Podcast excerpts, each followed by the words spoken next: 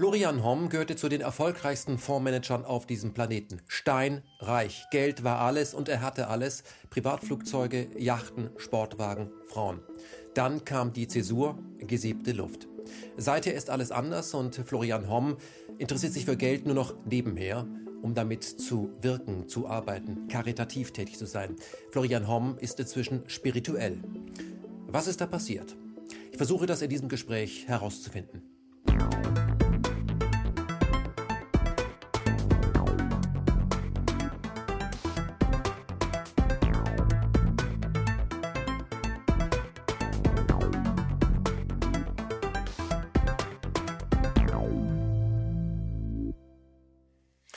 Florian Homm, Baujahr 59. Großneffe des Versandhausgründers Josef Neckermann. Stimmt das? Ja, richtig. Macht das was mit einem, mit, wenn man so einen Namen im Hintergrund hat, dass man sagt, da muss ich aber mindestens so erfolgreich sein wie der Herr Neckermann? Also es war äh, ein extremes Leitmotiv. Da auch, auch dieser, diese Messlatte hat mich interessiert. Hatte überhaupt keinen anderen Glauben als äh, fördern, fordern äh, in der Familie. Ähm, ich war so ein bisschen so der Rising Star, der erst in Harvard gelandet ist. Ähm, untypischerweise ins Geldgeschäft gegangen. Aber mein, mein Kopf war, äh, der Mann hat ein interessantes Leben geführt. Lebensintensität von Sporthilfe bis zu arisierten Unternehmen vorher. Äh, und ich habe mir nur eins überlegt, irgendwann mal so mit 19, warum, warum brauche ich da 30.000 Mitarbeiter, um, um einen Konzern zu haben? Müsste, müsste doch mit 100 gehen. Ja? Und eine Milliarde ist auch eine runde Summe. Ja, also das, das ging mir wirklich früh durch den Kopf. Mhm. Ähm, und Lebensintensität bedeutete natürlich, äh, dass das Kernprinzip Josef Neckermanns war, zweitbeste ist der größte Verlierer, weil mit etwas mehr Push wäre er Erster geworden. Mhm. Und das habe ich dann auch relativ krass durchgezogen, als sogar als Diplomat, jetzt als äh, Autor ja, komischerweise als Finanzinfluencer und früher im Hedgefondsgeschäft und als Investmentbanker. Herr Homm, wir werden in diesem Gespräch äh, auch über Geld reden, aber das wird nur einen kleinen Teil dieses Gesprächs ausmachen, weil dass Sie mit Geld umgehen können und erfolgreich sind, das, das weiß jeder, der sich mit Ihnen beschäftigt und der sich ausschließlich für Geld interessiert. Aber Sie sind ja auch jemand, der von sich behauptet, dass er ein gläubiger Christ ist ähm, und der auch einen YouTube-Kanal betreibt, wo er sich nicht nur zu Geld äußert. Sie geben Tipps schon für ja. Leute, die sagen, was hat denn der Herr Homm zum Thema Geld zu sagen? Der hat natürlich was dazu zu sagen, weil das ist seine Leidenschaft. Klar. Aber ähm, ich finde es sehr interessant, deswegen haben wir Sie eingeladen, weil Sie sich zu vielen Dingen äußern, wo ich denke, da muss ja mehr da sein und das ist mir natürlich klar, dass da mehr ist. Endlich mal nicht nur Geld. Es ist erfrischend. Ich möchte drei, zwei, drei Sätze äh, nur hier mal kurz runterrattern für alle, die Sie nicht kennen sollten. Ähm, Sie äh, waren Deutschlands bekanntester Hedgefondsmanager. Sie waren dreimal Europas Hedgefondsmanager des Jahres, äh, zum Beispiel 94, dann äh, bester US-Spezialfondsmanager. Sie waren äh, laut US-Dollar Milliardär, also gehörten zu den reichsten Deutschen äh, überhaupt mit 967 Millionen. Das ist eine unüberschaubare Summe, aber Sie haben Ihr erstes Unternehmen mit 18 gegründet, mit 5000 Dollar, die Sie gespart haben. Ähm, erste Frage an Sie. Wie sind Sie zu diesen 5000 äh, äh, Dollar gekommen? Was haben Sie getan, um das, das zu ersparen? War das ein Geschenk oder waren Sie irgendwo bei Bosch am Band? Nee, es ist wirklich funny, das geht ja komplett unter. Äh, ich habe zwischen 12 und 18 jeden Sommer auf dem Bau gearbeitet. Äh, da gab es noch so eine Lohntüte mit äh, D-Mark und Münzen. Ähm, und da kam so einiges zustande und ich fand auch, äh, dann gab es äh, eine Auszeichnung, wenn ich nur Einsen habe im Zeugnis, gibt es nochmal 200 oben drauf und so weiter. Und da kam sowas zustande. Ich habe auch andere Jobs gemacht, ja. Ähm, ja, es ist, äh, ich wollte unabhängig sein, so hm. schnell wie möglich. Ich wollte nicht erpressbar sein in einer Familie, wo das Geld Erpressungspotenzial hat.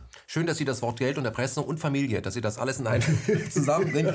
Aber das heißt, Sie waren schon fokussiert und ehrgeizig und sagen, das will ich und ich bin auch bereit, äh, für, für diese 5000, mit denen ich etwas vorhabe, auf Dinge zu verzichten, die ich auch gern hätte. Hundertprozentig. Mhm. Was waren das für Dinge? Leistung zu machen. Ähm, das heißt halt, äh, keine blödsinnigen Bravos oder so, sowas zu kaufen, das bedeutet jetzt nicht ein Tuner fürs Mo Mofa und so ein Kram oder Geld verplempern für irgendwelche Jeans oder damals waren Parkers angesagt, weil wollten alle Che Guevara machen und so ein Kram. Mhm. Null Interesse gehabt. Sie haben gesagt, ich möchte das Geld haben, um mich dann selbstständig zu machen. Äh, na, ich möchte, das ist ein Grundstein dafür, frei zu sein wirtschaftlich. Mhm. Das war mein Plan, weil ich hatte es erlebt, bei meiner Schwester zum Beispiel, äh, wie die sich dann entschlossen hatte, äh, Psychologie zu stehen, anstatt äh, Jura. Auf einmal wurden alle Studienmittel äh, äh, eingeschränkt. Dann durfte die gerade bei einer Bar arbeiten, ja, um mhm. sich durchs Studium zu, äh, zu füttern, ja. Und sagte, ich was ich lasse mich von niemandem erpressen. Ich schulde niemandem etwas so schnell wie möglich. Mhm. Ähm, Sie sind, das habe ich auch gerade im Vorgespräch äh, mit meinem äh, Redakteur erlebt, Sie sind ja äh, als Ex-Basketball-Junior-Nationalspieler jemand, der sich gerne äh, sportlich auch betätigt hat, jedenfalls lange. Ja. Er ist ja auch ein Basketballer, der Redakteur, der ja, sich um die Betreuung gekümmert hat. Ähm, es gibt auch Bilder davon, wo Sie denken, warum spielt der Mann nicht in der NBA? Welches Verhältnis hatten Sie zu Sport und dort zu glänzen durch körperliche Leistung? Also ähm, ich finde, das ist vorteilhaft, äh, auch als Unternehmer, wenn man äh, sich echt abfordert sportlich. Das kann aber auch was anderes sein, kann auch Computerschach sein, irgendwas anderes noch, außer akademisch. Ähm, dann hat man ein anderes Durchsetzungsvermögen. Und bei mir hat es nur Klick gemacht, das ist eine funny Story eigentlich. Äh, ich hätte an absolut den größten äh, Universitäten Amerikas Basketball spielen können, dann wäre ich schon Profi gewesen. Mhm. Das Talent war da. Ja, definitiv. Äh, zweifelsohne. Wie groß sind Sie? Zwei Meter, aber es ist egal. Ich bin der drittkleinste der Nationalmannschaft. Mhm. Also mit zwei Metern rockt man keinen. Vom ja. Stuhl, er muss bissig sein, schnell sein, springen können. Also das, was Sie auch sind. ja, ich bin schon ein bisschen physisch gewesen. Das war so, äh, mir wurde dann angeboten, okay, für deinen Sommerjob kriegst du 20.000 Dollar. Wenn du hier diesen National Letter of Intent unterschreibst, kriegst du 10.000 auf die Hand. Ähm, Kurse musst du nicht besuchen, du musst Basketball spielen. Das war 76, 77. Und hatte sich irgendein so Scout äh, äh, interessiert für mich von der Ivy League. Und dann habe ich meinem Vater angerufen, weißt du was, da ist so eine Uni, die, ich komme da nicht automatisch rein. Ich krieg nicht 30.000 auf die Hand. Ich muss auch noch zu den Kursen gehen und wenn ich keine guten Noten schreibe, kriege ich keinen Lektor und fliege aus der Uni raus. Was ist denn das für eine Scheißschule? Und dann sagt mein Vater, wie heißt die? Ich sagte, die heißt Harvard University. Und dann hat mein Vater gesagt, hey, wenn du da reinkommst, zahle ich das. Mhm. Und das war mit 16. Ich hatte wirklich viele andere Sachen im Kopf, außer äh, Hedgefondsmanager zu werden damals. Sie waren, äh, wie gesagt, haben Sie gerade Harvard School und äh, Harvard Business School und sind dort eben auch äh, dahingehend in Kontakt und geprägt worden von, von Menschen, die Sie auch, die sich selbst als Elite bezeichnen. Da werden wir auch noch drüber reden, was ist an denen so elitär? Trifft das eigentlich zu oder sind die nur einseitig begabt, zum Beispiel im Finanzsektor? Wir kommen noch drauf. Ja. Lassen Sie uns aber auf ähm, etwas Wesentliches kommen. Sie waren ja als äh, Finanzjongleur, nenne ich Sie mal, jemand, äh, die das internationale Geschäft beherrscht und dort auf der Lauer liegt, wie so ein Fach, äh, ähm, ein, ein, ein, ein Schachgenie. Ähm, sehr, sehr erfolgreich, aber ähm, ähnlich wie bei Norman Gecko in Wall Street, irgendwann kam ja auch Gier dazu und Fehler und was äh, Sucht. Und dann gab es 2013 ähm, eine Verhaftung in Italien, der Absturzvorwurf, Sie haben betrogen und so weiter. Was hat das mit Ihnen gemacht? Plötzlich, dass Sie handschnell geklickt haben. Ich meine, Sie sind also, erfolgreich und plötzlich macht's Clark. Ja, das äh, erstmal, ich hatte, ähm, also wenn ich was mache, mache ich es volle Power. Ja? Sonst trete ich überhaupt nicht an. Das ist so ein, auch so ein, vielleicht ein Denkfehler. Ja? Aber das ist, das ist fast schon epigenetisch. Und ähm, gleichzeitig verschlingt das Geschäft. Also mein Geschäft, äh, die 100-Stunden-Woche ist eine entspannte. Ähm, du bist ständig in Konkurrenz mit den mit in der Pyramide der Finanzwelt, in der absolut obersten Spitze. Allein in Europa sind in diesem Bereich 15 bis 20 Millionen tätig. Du bist aber in den Top 10, ganz entspannt vielleicht Top 5. Das heißt, es ist ein messerscharfes Geschäft. Und ich glaube, dass ich ernsthaft auf die Mütze bekommen musste, weil meine Seele kaum noch, ich konnte mich kaum noch selber spüren. Hatte sogar noch meine äh, damalige Seelenverwandte auch noch gerade weggesenzt. Äh, meine Kinder hatten enges Verhältnis, engeres Verhältnis mit uns, meinem Chauffeur als mit mir. Die haben den Chauffeur umarmt, wie wir dann im Schloss in Luxemburg ankamen und mich so Hi Dad und hatten dann den Herrn Hinze umarmt. Also das war wirklich ganz schön fertig. Äh, die Inhaftierung ist die Frage. Sie haben gesiebte Luft geatmet? Ja, ich war 15 Monate unter Auslieferungshaft tatsächlich, äh, kam dann raus. Ähm, ich hatte auch eine Kugel kassiert äh, äh im, äh, im, November 2006. Ich wusste nicht genau von welchem Feind. Also ich habe so überdehnt, ich wusste nicht von den acht, meinen acht ernstesten, ernstesten Feinden, wer es war. Mhm. Ähm, ich glaube, ich habe es überdehnt, aber es war natürlich auch so ein Spruch damals, zu viel ist niemals genug. Also geh an die Grenzen, geh volle Power dran, hol was du kannst, ob das akademisch, sportlich, politisch, ja, journalistisch, vollkommen egal. Mhm. Äh, das Hardcore-Leistungsprinzip ist fast schon krank. Ich konnte durch die Entschleunigung wirklich erkennen, dass wir uns ganz schön weit von uns selber entfernen. Mhm. Wann äh, glauben Sie, haben Sie gegen Ihren Vater gewonnen? Gegen, meinen, gegen Necko oder gegen meinen Vater? Gegen Ihren Vater. Wie das Dimensionen annahm, die hundertefach größer waren. Können Sie mal Ihren, das Verhältnis zu Ihrem Vater oder Ihrer Mutter beschreiben? Wie war das? Boah, das ist, äh, würde ich nie gefragt, gerne.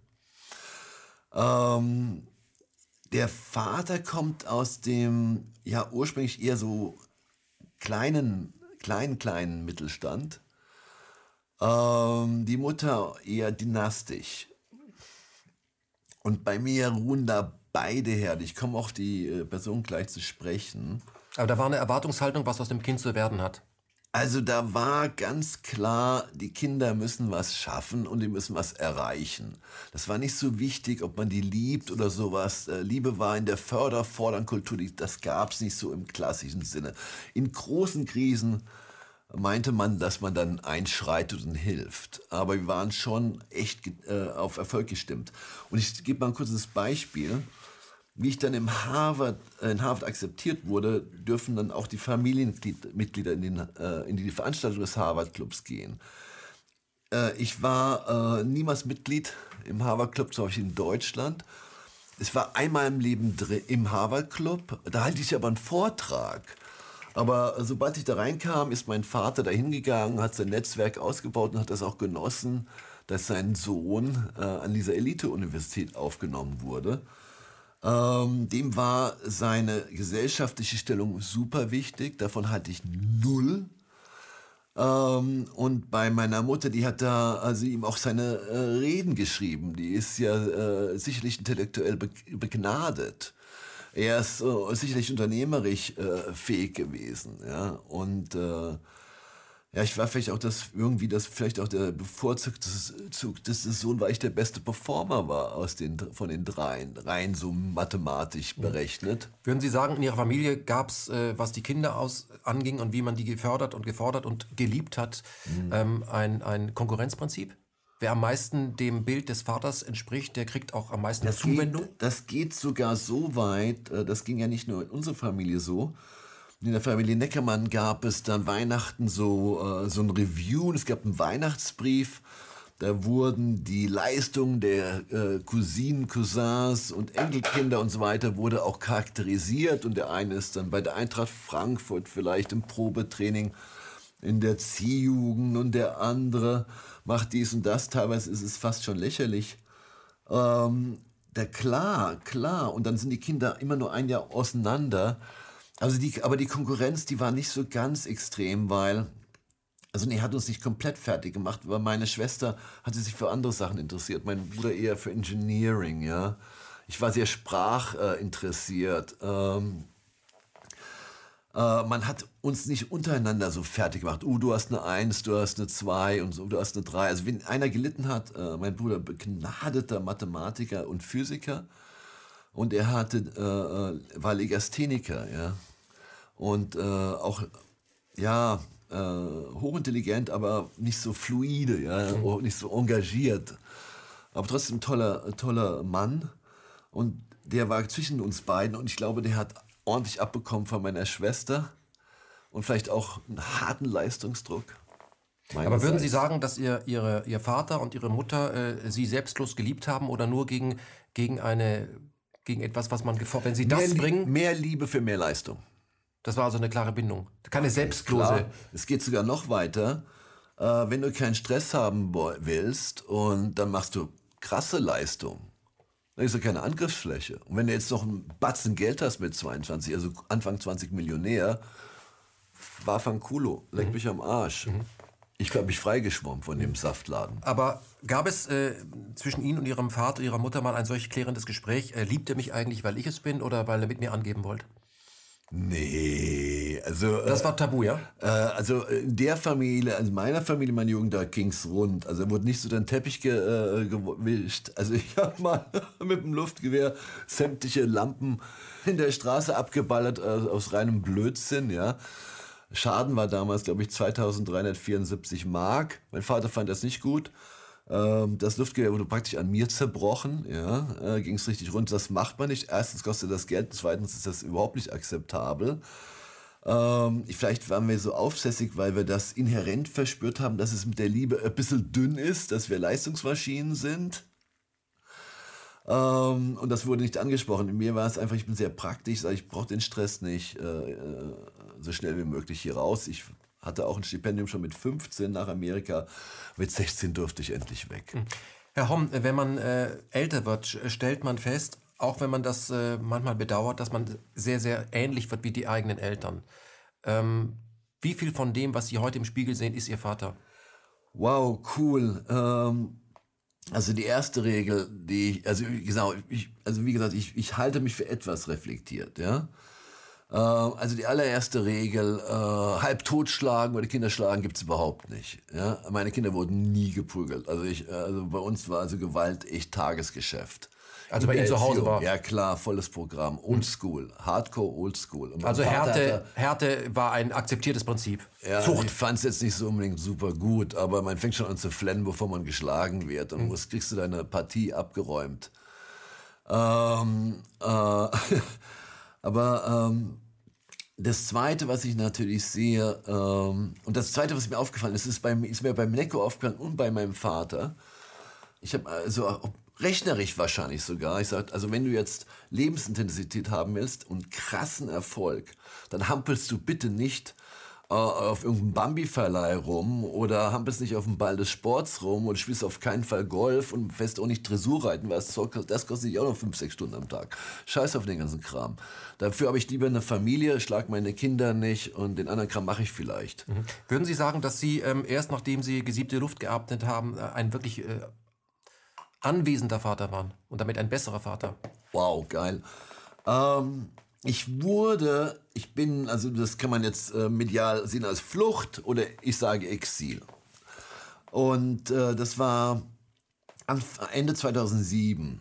Ja, da wurde ich schon Vater. Ja, also mein, mein Wertesystem, Erfolg auf breiter Flur, grenzenlos, hatte sich äh, katapultiert. Ich fühlte mich wirklich nicht glücklich. Also sie hatten alles, aber das Wesentliche hat ich gefehlt. Ich war verdammt äh, äh, armselig, erstmal, das Wort armselig, und ich war sogar einsam, weil es, ich bin so ein Monounternehmer mhm. praktisch, ja. Und also man kann, man kann sich armselig führen, obwohl man steinreich ist. Absolut, super entspannt. Einsamkeit und Armseligkeit, es ist Teil äh, der, der, der Mischung weil sie haben jetzt über einen Verdrängungswettbewerb eine sehr mh, hm, mächtige Position erreicht innerhalb einer Branche. Das läuft größtenteils auf ihrem Rücken. Sie sind dann, das heißt, der Rainmaker, der aus Regen Kohle macht oder äh, Erfolg. Ähm, die führen dann irgendwie Selbstgespräche äh, überzeichnet, ja. Sie können sich auch nicht richtig austauschen, sie können sich nicht richtig öffnen, sie können niemandem vertrauen. Wenn sie da sitzen, dann sind 100, die an ihre Kohle wollen und ihre allerbesten Freunde sind. Wenn das nicht eine, äh, eine Einsamkeitsformel ist, dann möchte ich es wissen, ja. Und äh, das, äh, das ist, äh, das macht dich aber auch tough wie Sau. Mhm. Ja? Würden, Sie, würden Sie sagen, ähm, dass Sie sehr lange, ähm, der, der Hauptantrieb Ihres Erfolges beruflich war sehr lange Rache? Ähm, das ist eine, äh, also ich gebe mal einen kleinen Einblick. Ähm, meine Eltern trennten sich äh, so in der Zeit, in der es so, das war eigentlich immer schwerer Stress zu Hause, äh, seit meinem gefühlten sechsten, siebten Lebensjahr zwischen Eltern. Und dann ließen die sich scheiden. Diese Prozedere dauerte zehn Jahre. Mein Bruder und meine Schwester entschieden sich für meinen Vater. Bei allen guten Geistern war der ziemlich humorvoll. Ja? Also bei aller Kritik, äh, und er hat auch eine echt gute Ader gehabt. Äh, und bei meiner Mutter, die wurde krass ignoriert. Ich habe gesagt, ich habe zwei Eltern. Ich lasse mich von niemandem erpressen. Das ist sowieso ein Kernprinzip. Ja? Freiheit heißt nicht erpressbar zu sein. Für mich. Und dann habe ich gesagt, du, ich bin für euch beide offen. Da sagte mein Vater, wenn du bei der bist, bist du mein Feind. Ja, ich wurde sogar im Gefängnis enterbt von meinem Vater in Italien. Das ist eine Hausnummer. Das muss du erst mal bringen, ja. Äh, aber das Prinzip, dann habe ich meinem Vater, äh, also Rache glaube ich kaum, weil ich habe meinem Vater dann äh, grob, ja, ich schätze, es waren 28 Jahre, jeden, jedes Jahr äh, ein paar Fotos geschickt von den Kids, äh, netten Briefen, Update gegeben, ob der jetzt was macht oder nicht. Mhm. Ja. Aber war das nicht auch so ein bisschen so, guck mal hier, ähm, ich habe die Leistung erfüllt, aber etwas gibt es nicht, es gibt keinen emotionalen Kontakt.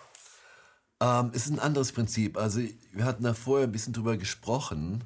Man darf ruhig mal äh, sich in das Fairness-Prinzip bewegen. Das ist mein Vater.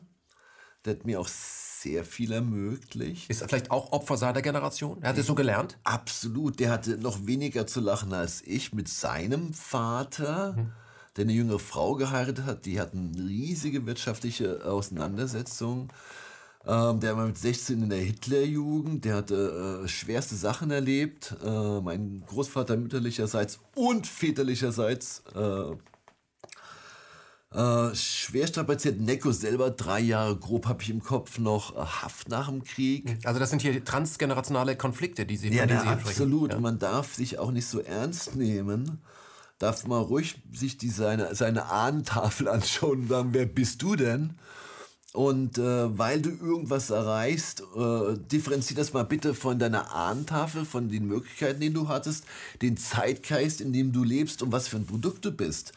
Äh, meine jetzt nicht, du bist der super individuellste auf dem Planeten. Ja, das meinen nämlich von 7,8 Milliarden sehr viele, aber die Welt dreht sich auch nicht nur, also es wäre verrückt. Also die Welt dreht sich um, gleichzeitig um 7,8 Milliarden. Das ist rechterisch echt ziemlich wirres Zeugs. Also äh, lass mal die Kirche im Dorf ein bisschen und reflektier dich. Herr Homm, wer sind Sie? Ah, liebevolle Frage. Oder wissen äh, Sie das gar nicht? Ja, doch, ich weiß es definitiv. Ja? Ja. Ich bin ein, ein, ein Mensch, der das Leben liebt und nach langer Zeit zu sich gefunden hat. Das bin ich.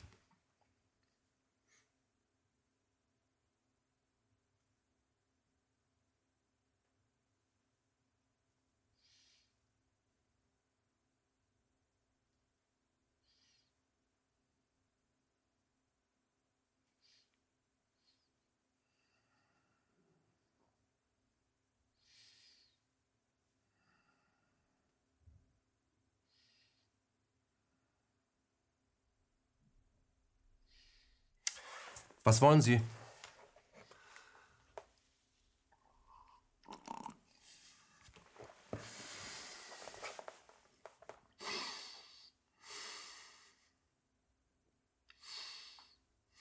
Geben, lieben, leben, Sinnvolles. Wenn Sie sich überlegen, Sie sind jemand, der sich um seine Finanzen keine Gedanken machen muss, weil er sich, glaube ich, auch nicht mehr so viel Geld interessiert. Geld ist nur ein akzeptiertes Mittel. Der hat es geschafft. Ist doch eine Firewall. Ich habe nicht das Gefühl, dass Ihnen Geld noch besonders wichtig ist, aber dass sehr viele Leute Ihnen äh, folgen, die, die glauben, das wäre Ihnen wichtig. Ist, da liegt da ein Missverständnis vor. Meine Aufgabe im Wirtschaftlichen ist sicherlich zum erheblichen Teil ähm, mal die Vorhänge wegzunehmen und zu erklären, wie das funktioniert es geht auch darum, ein Level Playing Field zu schaffen, weil es ist keine, äh, es ist kein Jargon, es ist keine hyperschwere metaphysische Materie, in der ich mich bewege. Das ist ein, ein Prinzip. Ähm, die maskieren unsere Welt. Ja, es gibt auch andere wie mich. Ich bin halt Kapitalmarkt-Insider. Ähm, das heißt, Sie, Sie haben gezeigt, wenn ich das Spiel verstanden habe, dann kann, kann ich auch die Macht bekommen. Das ist halt eine Frage mit der, wenn man es verstanden hat, ist es, ist es ein Handwerk. Vorher war noch so ein lustiges Zitat im Vorgespräch. Wenn ich, äh, Citizen Kane, äh, wenn ich mich extrem auf Tätiger, Tätigkeiten konzentriere, die ertragreich sind. Ich muss schon ein bisschen Rückenwind haben, das hatte ich aber.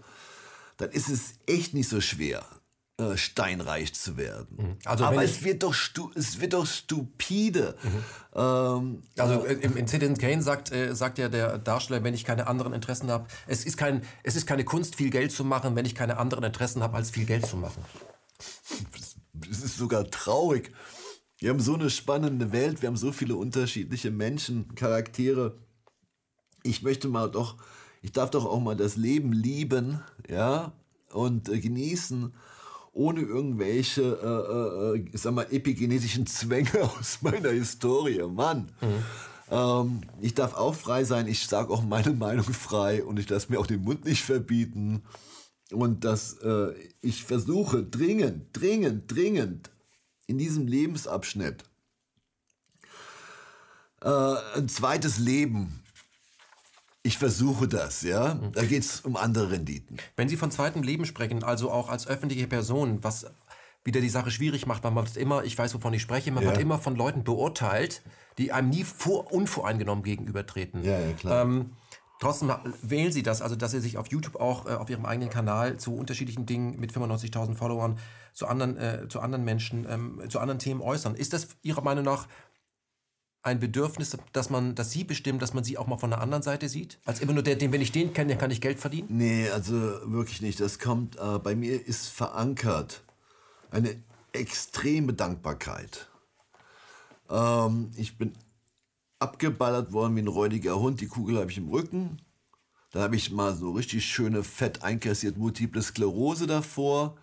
Und dann sollte ich zehnmal lebenslänglich absitzen. Und ich sitz, wir sitzen jetzt hier. Mhm. Ihre Reisefreiheit ist immer noch eingeschränkt. Ja, ich bin ein großer Deutschland-Fan zurzeit. also Sie bräuchten auch gar keine Corona-Maßnahmen. Es ist im Moment. Genau, also ähm, und äh, das ist doch, äh, das ist doch ein Freibrief. Und diese Dankbarkeit sagt er, klar, äh, dann gib was. Und wenn man sich die Metastudien zu geben anschaut, ich bin ja extrem nerdy im Kern, mhm. Ähm, dann ist die Emotion durchs Geben fünfmal stärker als die vom ständigen Nehmen. Ja, wir müssen ja immer nehmen konsumieren, irgendeinen Blödsinn darstellen. Ähm, also es gibt einen Geisteswandel und es gibt auch einen Lernwandel. Und es ist nicht unwichtig, äh, die Sachen, die ich dann mitteile. Ja? Also ich möchte auch was mitteilen, was, von dem ich absolut überzeugt bin, ohne dabei zu evangelisieren. Ich möchte es nicht irgendwelchen Leuten in die Nase drücken, ja? Äh, was ich meine. Äh, wie gesagt, ja, do good things, ja. Die eigentliche Währung auf diesem Planeten, lernen Sie vielleicht bestätigen, ich finde, es ist Zeit. Wow, absolut hundertprozentig. Meine Regalzeit ist verdammt wenig. Mhm. Und noch schlimmer, ich nehme sie viel schneller wahr. Von 1 auf 2 sind 50 Prozent, aber von 50 auf 51 sind nur 2. Und so schnell geht das auch durch. Das heißt, die Zeit ist dieselbe, aber die Zeit ist immer relativ. Ja, relativ 1, relativ 2. Und das ist die Zeit. Wollen wir die jetzt viel verschwenden? No fucking way. Ähm, Sie haben, äh, wenn man sich mit Ihnen beschäftigt, äh, einen, einen Spruch geprägt, immer demütig bleiben und vor allem die eigenen Fehler analysieren und aus ihnen lernen. Sie sind bekennender Christ. Absolut. Dieses Buch liegt hier nicht umsonst. Ja, das brauche ich auch hier. Auch können Sie mal sagen, was ist das für ein Buch?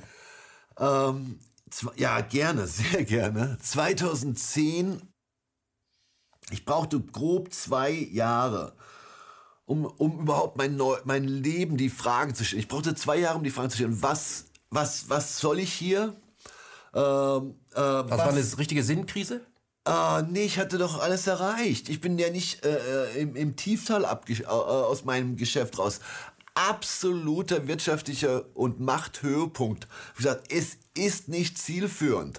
Aber das ganze, sag mal, die ganze Förder-Fordern-Kultur, äh, die ist eingebrochen, sie hat mich nicht zum Ziel geführt. Das nenne ich, ich nenne es sogar Abenteuerismus, Adventurism. Alle Spielzeuge, alle äh, Bereiche gespielt, alles Mögliche, die Bräute, alles denkbare. Frauen, sage ich, wird ja kritisiert, wenn ich Bräute sage. Das, äh, das hat mich nicht gebracht, hat es nicht gerockt. Also wie Wolf of Wall Street und jetzt? Aber hallo, aber äh, ein bisschen anders der Wolf of Wall Street. Ich war mhm. kein Äh, ja, nee, das ist anders. Mein Geschäft ist extrem quantitativ hyper mit hyper hypervermögenden hm. äh, auf extremen Niveau und das ist eher so Retail, also äh, kleiner wenn, Kunden. Wenn ich, ja. wenn ich von, den, von, dem, äh, von dem Spielzeug angehe, also äh, Helikopter, Yachten, Sportwagen, wunderschöne Frauen, Drogen wird es auch gegeben haben, aber was, was, was bleibt am Ende von dem? Ich meine, die, die Frage kann auftauchen, sie muss nicht auftauchen, aber bei Ihnen ist sie offensichtlich aufgetaucht. Warum eigentlich? Hat das mit Verlust zu tun? Es ist, ist doch doof. Ich gebe Ihnen ein Beispiel. Ich sitze in meinem, also mit Gästehaus, 2000 Quadratmeter anwesend, mit 5 Hektar, mit Blick, also 5 Kilometer zur Kathedrale, ist ja unverschämt groß und luxuriös. Zwei, drei Uhr, nee, halb vier, versuche irgendwas durchzurechnen, irgendeinen Twist zu finden, noch mehr Geld aus irgendeinem Deal rauszuziehen und klappe im Stehen zusammen wie so ein, äh, wie so ein Skelett im Biologieunterricht. Äh, stehe auf, eigentlich finde ich es ziemlich funny, wie abgefuckt das ist. Gehe vor den Spiegel und versuche zu lachen. Ich konnte gar nicht mehr lachen. Ich habe nur noch eine Grimasse gehabt. Also, wenn mir einer sagt, dass das erstrebenswert ist, dann soll das mal selber versuchen. Mhm. Also das Ziel, was Sie, was Sie sich selbst gegeben haben, haben Sie am Ende gemerkt, war nicht richtig. Oder es implodiert in dem Moment, wo man angekommen ist. Können Sie mal sagen, für. Menschen, die sich... Implodiert überhaupt nicht. Die Nummer hätte ich Leute locker noch 15, 20, 30 Jahre durchziehen hm. sollen. Warum? Es, ich war nicht glücklich, ich war einsam und ich hatte meine Familie zerbombt. Mhm. What the, was soll ich denn, das, ist, das sind so ganz wichtige Bauelemente, nicht, dass ich die Milliarde auf fünf oder zehn bringe, das hätte ich im Tiefschlaf gemacht. Wenn ich mir eine ihrer Videos angucke, da wird das gerne durch Werbung unterbrochen, da ist dann so ein junger Typ, der sagt, ich habe heute übrigens absolut performt, ich habe heute so viel Geld verdient und so weiter, zum ersten Mal fünfstellig. Können Sie mal sagen, zu dem Höhepunkt, was haben Sie da so am Tag ausgegeben? Also ist ja, also ich habe mal so einen Spruch auf Mallorca, äh, äh, äh, der wurde dann modig. Ich habe gesagt, aus der Substanz abfeiern ist unseriös. Wenn ich mir einen Flieger gekauft habe, ja, genau. Also aus der Substanz abfeiern ist unseriös. Also wenn dann mal äh, im Monat 5 Millionen in meinem, in meinem Account landen, dann kaufe ich mir ein Flugzeug. Aber beim Flugzeug verhandle ich, bis, der, bis dem schlecht wird. Hm. Obwohl äh, das Manager-Magazin hatte mal berechnet, aber sie lagen da daneben. Ich habe gepennt, habe 14.000 Stunden, äh, 14.000 Euro in der Stunde verdient. Es ist alles kaufbar gewesen. Das größte Boot, das größte Haus, das hätte ja, irgendwann hatte ich mal angeschaut, ob ich einen Teil vom Land kaufen soll. Mhm. Herr Homm, was Sie beschreiben, kenne ich aus der eigenen mhm. Familie. Ähm, ist es nicht krank, wenn man aus allem ein Geschäft macht? Oder aus einem allem ein Geschäft machen muss? Ja, das ist vollkommen krank. Äh, der Beat Balzli vom Spiegel der hat dann wie so ein Wilder recherchiert, weil ich in äh, Liberia Botschafter und UNESCO-Delegierter war. Das kann echt nicht sein, dass dieses Finanzreptil sich nicht an Liberia bereichert. Ja? Also selbst ich hatte noch ein Anstandslevel null. Zehn Jahre als Diplomat ohne Vergütung, Nationalstadion gebaut für Basketball, Schule und so weiter. Mhm. Und er hat vermutet, dass ich auch noch, das ist ja ein rohstoffstarkes Land, ich bin extrem verdrahtet, dass ich da auch noch hier meine Finger im Spiel habe im Land, in der ein, eine Durchschnittsfamilie im Monat weniger verdient, als ich in vier Stunden Zigarren rauche. Also ein gewisses, so ein gewisses Anstandsniveau und ein gewisses Fairnessprinzip, das habe ich tief drin. Mhm. Aber klar, es alles, ich gehe zum Geburtstag eines ja, guten Bekannten, mein Wort Freund bin ich super vorsichtig, guten Bekannten, dann frage ich den schon vorher, wer ist da? Das sind ein paar Leute, mit denen man Geschäfte machen kann. Das ist jetzt äh, irgendwie so ein Geburtstag, ja. Da, ja, ja, Freunde, kannst schon kommen. Komm ich hin, schau mich um, ach Gott, er ist nur Flachwichser Regionalplayer. What the fuck? Ich habe mich gefragt, was ist los? Hey, by the way, happy birthday. Ich kann doch nicht lange hier abhängen. Uhr tickt. Was ist los? Ist das äh, etwas, was man sich selbst immer wieder suggeriert? Um ich bin so wichtig, ich, meine Zeit ist Nein, das ist nicht wichtig, das ist wichtig. Man ist, also es gibt dieses, der Flow muss nicht nur positiv sein. Ja? Also du bist in einem Flow. Äh, Mark Rich, äh, den ich recht gut kannte, ein großer Ölhändler, äh, der nannte, nannte, sich dann auch eigentlich irgendwie äh, selbstironisch äh, äh eine hoch, gut, hochgradig performante und bestens geölte Geldmaschine. Äh, und ich war eine Wirtschaftsmaschine es gab ja diese Hom-Aktien. Wenn ich nur gesagt habe, buh, dann ist irgendwas eingebrochen und wenn ich gesagt habe, yes, und es ist gleich gestiegen. Also äh, dann habe ich natürlich auf beiden Seiten fantastisch verdient. Also äh, das ist ein Flow, aber dieser Flow macht einen hält einen ganz stark von diesen wesentlichen drei Sachen ab, die ich gerade, äh, die wir gerade besprochen haben. Ja. Sie haben sich äh, nicht klassisch politisch betätigt, indem Sie, ähm, sage ich mal, ähm, große NGOs unterwandert haben. Da sind wir bei Bill Melinda Gates Foundation, die sich massiv engagiert im Gesundheitssektor, sage ich mal. Ähm, ich habe neulich in einem Video gesagt, ich glaube, das ist das Problem des Kapitalismus, den wir hier eigentlich in der Reinkultur nicht haben. Das ist eine andere Diskussion. Wir haben ja, sowas klar. Ähnliches mit gezinkten Karten wird ganz oben gespielt. Ja. Aber äh, wo, wo Leute, über, die mit ultra reich sind, sich einfach äh, einkaufen können und der Welt vorschreiben können, wie zum Beispiel Gesundheit aussieht, äh, ab wann Normalität hergestellt werden kann. Sind Sie als jemand, der sehr vermögend ist, äh, dafür äh, Reichtum zu deckeln? Puh, äh, erstmal es um einen gefährlichen Gottkomplex. was wir uns anmaßen. ich kann mir doch nicht anmaßen, eine Sekunde lang selbst Angestellten oder in der Vergangenheit Direktoren zu sagen, wie sie ihr Leben zu leben haben. Wer bin ich? Ja, äh, das ist immer das erste Prinzip. Ich bin nicht Gott. Und das ist damals, wie ich null Glauben hatte, der Erich Six sagte mal Antichrist der Finanzwelt über mich. Ähm, oder Mammons Finanzkabinett. Äh, no way. Ähm, und wir hatten auch gerade in diesem Thema ich hatte eine Stiftung gegründet, Maximum Impact Medicine. Und das war auch über Impf, eine Impfstiftung. Ja, das Thema WHO ist mir bestens bekannt. Intensivste Gespräche, UNESCO-Delegierter, also fast ein Jahrzehnt. Äh, und ich mir war aber komplett bewusst, und ich möchte nicht in die wissenschaftliche Debatte jetzt eingehen, aber Quecksilber ist das zweitgichtigste Gift, was es gibt äh, Impfungen auch in der Verpackung noch kein Quecksilber drin. Ja, die FDA sagt, das ist kein, da ist kein Quecksilber drin. Ja, aber es ist in der Ursprungsverpackung drin. Und es gibt eine interessante Statistik. Autisten, ja, mir wird das auch gesagt, leicht autistisch. Äh, oder bei meinem Bruder, also funktional autistisch, sage ich mal. 1 zu 100 heute 1 zu 10.000 vor 30, 40 Jahren, also vor 50, 60 Jahren sogar. Also diese Studien sind nicht perfekt, die sammeln die, die Daten, die, das ist nicht perfekt, aber es ist indikativ. Äh, und da, wie gesagt, hat das, hat das mit, mit, den, mit diesen Trägern, äh, Stoffen zu tun, die im Impfstoff mit drin sind? Also sind also, Sie, also Sie impfkritisch? Ich, ich, ich bin sehr kritisch, weil äh, als Multiple Sklerose Erkrankter habe ich mich mit diesen Themen 20 Jahre intensiv beschäftigt, auch schon vorher, weil meine Schwester an Multipler Sklerose gestorben ist. Wir haben Impforgien hinter uns und wir haben auch noch Amalgam in den Zähnen gehabt bis zum Umfallen. Äh, und das Erste, was ich gemacht habe, wie ich das Thema besser verstanden habe, sofort Amalgam raus äh, Ernährung umsetzen, wenn es geht. Äh, äh, äh, sehr genau. Impfungen sind nicht schlecht generell, aber äh, sind auch nicht gut generell. Ja, pass auf. Ich sag jetzt was. Äh, was war bei uns der Driver? Ich, ich möchte wirklich keine. Ich bin aber echt ein fetter Freund von freier Meinung und Plus-Minus-Analysen. Ja. 2012 Maximum Impact Medicine, meine Stiftung, agiert primär in den Ländern der Sahelzone. Das sind die vergessenen Krankheiten. Äh, Masern, Rubella, ähm, Pocken, Dysenterie, Diphtherie, also. Hm. Und äh, die kann man relativ günstig äh, äh, lösen. Ja, kann man relativ günstig lösen. Äh, also der, das heißt Maximum Impact, weil man mit einer Impfung, wie gesagt, von dem Thema verstehe ich eine fette Ecke. Ähm, das, man, kann, man hat hier eine enorme Sterblichkeitsrate, man hat eine ganz schlechte Lebenserwartung. Man hat bei Geburtsthemen Thema. Es geht auch noch in das Thema Wasser rein.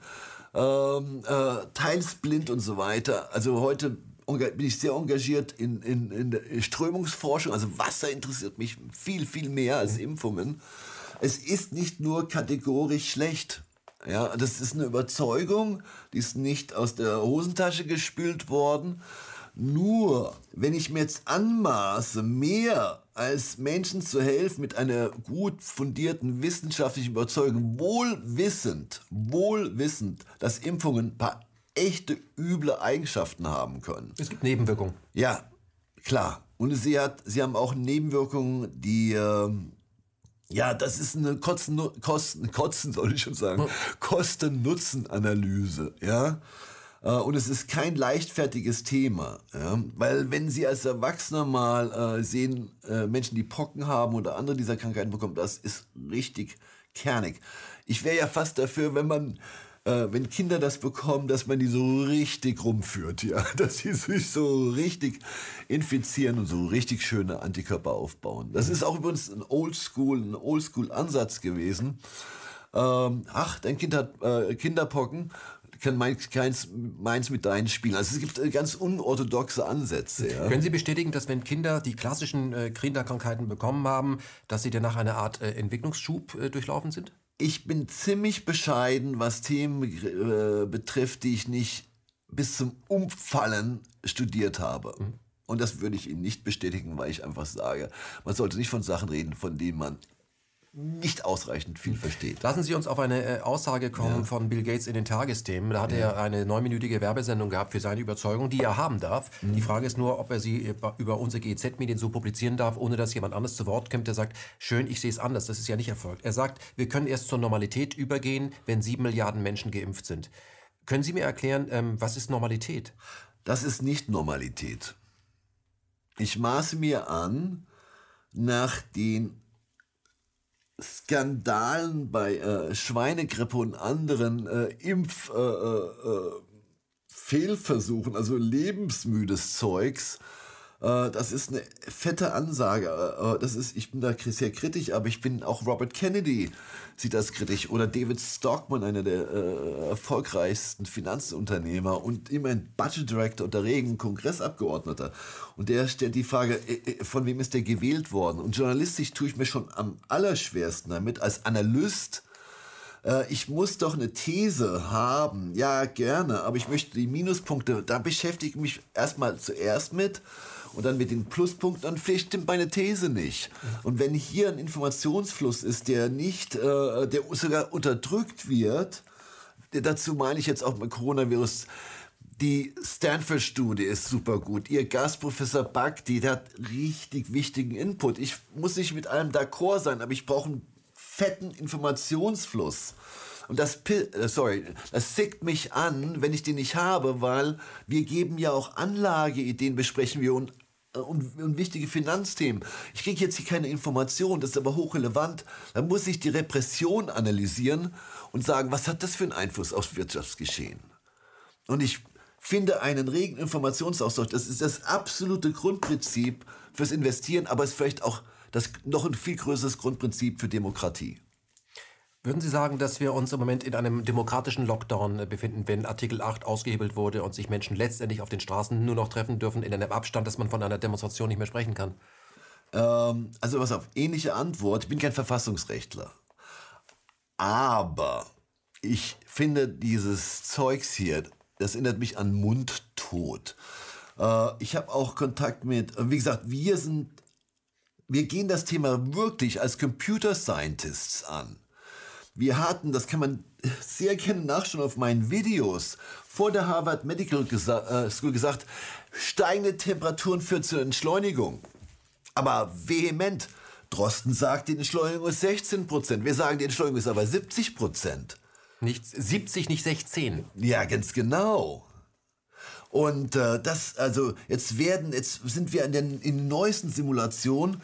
Und da soll mir doch mal einer erklären, warum im Staat New York mit den exakt mit den exakt selben Lockdown-Maßnahmen eine Divergenz versteht, besteht zwischen den niedrigsten, der niedrigsten Infektionsrate und niedrigsten Todesrate, noch besser, von Faktor 12 zur höchsten mit denselben Lockdown-Maßnahmen. What the fuck? Ich muss doch mal hinterfragen. Und dieser Dialog muss gepflegt sein. Da dürfen Computer Scientists mitreden, da sollten die Virologen mitreden. Das ist, das ist eine öffentliche Diskussion. Das zu unterdrücken ist antidemokratisch. Mhm. Und es ist sogar unwissenschaftlich. Herr, Herr Homm, lassen Sie uns, äh, bevor wir das äh, fast Corona zumachen, Ja. ähm, nochmal auf das sogenannte Krisenmanagement äh, dieser Regierung äh, kommen. Wir hören ja äh, hauptsächlich Herrn Drosten, der ein sicherlich guter Wissenschaftler ist, auf jeden Fall ist er das. Dann hören wir Herrn Wieler, den Veterinärmediziner vom RKI, dann hören wir Frau Merkel und dann hören wir ausgesuchte Ärzte. Aber wir hören nicht die Kritiker, die mit auch viel Reputation am Start sind und die auch mitreden können. Deren Videos werden zum Teil sogar auf YouTube gelöscht. Warum ist das so? Also ich sage das jetzt mal ganz zynisch, ja. Aber äh, wie gesagt, ich kenne die, ich bin selber ein Teil dieser, dieser, dieser Kultur, äh, äh, dieser Elite gewesen, weil die Menschen, die echt die Macht haben, und man darf jetzt mal über 20, nur, äh, die, nein, das sind die Top 20 bis 30 Tech-Oligarchen, die haben mehr Vermögen privat als Deutschland Schulden und die haben mehr Vermögen als deutsche Ersparnisse. Hallo? Wie läuft der Hase? Und jetzt kommt noch was dazu. Die sind durch einen so krassen Konkurrenzkampf mit Fördern, Fordern, genauso wie ich, an die Spitze gekommen. Die sind einfach diesen Typen so derartig überlegen, und wenn die Musik spielen, dann tanzen die nach denen ihrer Musik. Und meinen, sie haben noch drei Hirnzellen. Da, nee, da sind zehn, da sind drei. So ungefähr das Verhältnis. Äh, die wissen gar nicht, was ihnen passiert. Die hatten doch Herrn Ackermann von der Deutschen Bank als Finanzberater in der großen Wirtschaftskrise. Und jetzt ein Herr Drosten. Man kann, ich möchte jetzt nicht äh, Drosten verniedlichen oder kritisieren oder sowas. Aber äh, je, wenn ich in meinem Geschäft nicht richtig gut meine Informationen sammle aus allen denkbaren Ecken, besser als alle meine Konkurrenzen, dann werde ich nicht Nummer eins von 7000 Konkurrenten derzeit. Das, verstehen Sie mich? Halten Sie das für gefährlich, dass ein Mann durch sein Vermögen so einen Einfluss hat auf einen Sektor, der uns alle betrifft? Weil das hat es ja noch nie gegeben, dass äh, es gab immer wieder Menschen, die ihre Idee über Klar. ganze Kontinente schicken wollten. Aber dass ein Mensch sich hinsetzt und sagt, Normalität erst, wenn sieben Milliarden, das ist ja das James Bond-Prinzip, die Weltherrschaft. Das ist ja Dr. No. Sehe nur ich das so kritisch oder, oder, Also, äh, oder will der Mann helfen einfach? Ich setz nicht in sein, ich laufe nicht in seinen Schuhen, ich verstehe nicht seine Mutter, ich verstehe nicht seine Ehe. Ich weiß nicht, ob er Kinder hat. Ich war auf der Website, wir haben uns mindestens äh, äh, 15 Beiträge von Bill Gates angeschaut. Ich kannte Bill Gates in Harvard im fünften Semester. Wir waren im Computer Science Lab. Er hat sich ja für diesen Weg entschieden. Ich habe mich für Finanzen entschieden. Das ist jetzt nicht so abstrakt, ja, die Frage. Aber ich maße es mir nicht an. Äh, ich finde eine absolute Macht, äh, und das ist ganz empirisch und historisch, führt immer zu Missbrauch, weil äh, es Gottkomplexe erzeugt. Äh, und es ist einfach anmaßend. Ich bin nicht mehr wert als, äh, als die Leute, die die Straße in Wedding runterlaufen. Ja? Warum? Bin ich vor Gott mehr wert? Bin ich eine Wurst? Was gibt mir die Autorität? Seit wann denken Sie so? Also das, äh, das ist gar nicht so, gar nicht so äh, extrem äh, wenig verankert gewesen. Ähm, also wie ich mit zwölf auf dem Bau gearbeitet habe, ich war ja noch unter Stift, ja, ich war so das Unterste des Unteren. Also, da, damals trank man noch massiv auf dem Bau und dann durfte ich äh, Bierkästen holen. Äh, und, ich, und dann haben sie sich drüber mich kaputt gelacht, äh, die Badewannen, die Gussbadewannen, also als Zwölfjähriger in den siebten Stock zu tragen, ja. Wohl wissend, dass ich am dritten fast schon kollabiere und das Ding den äh, Flur runterscheuert. Ähm, ähm, also das hat sich auch potenziert in, in der Auslieferungshaft, äh, verschiedene Sachen.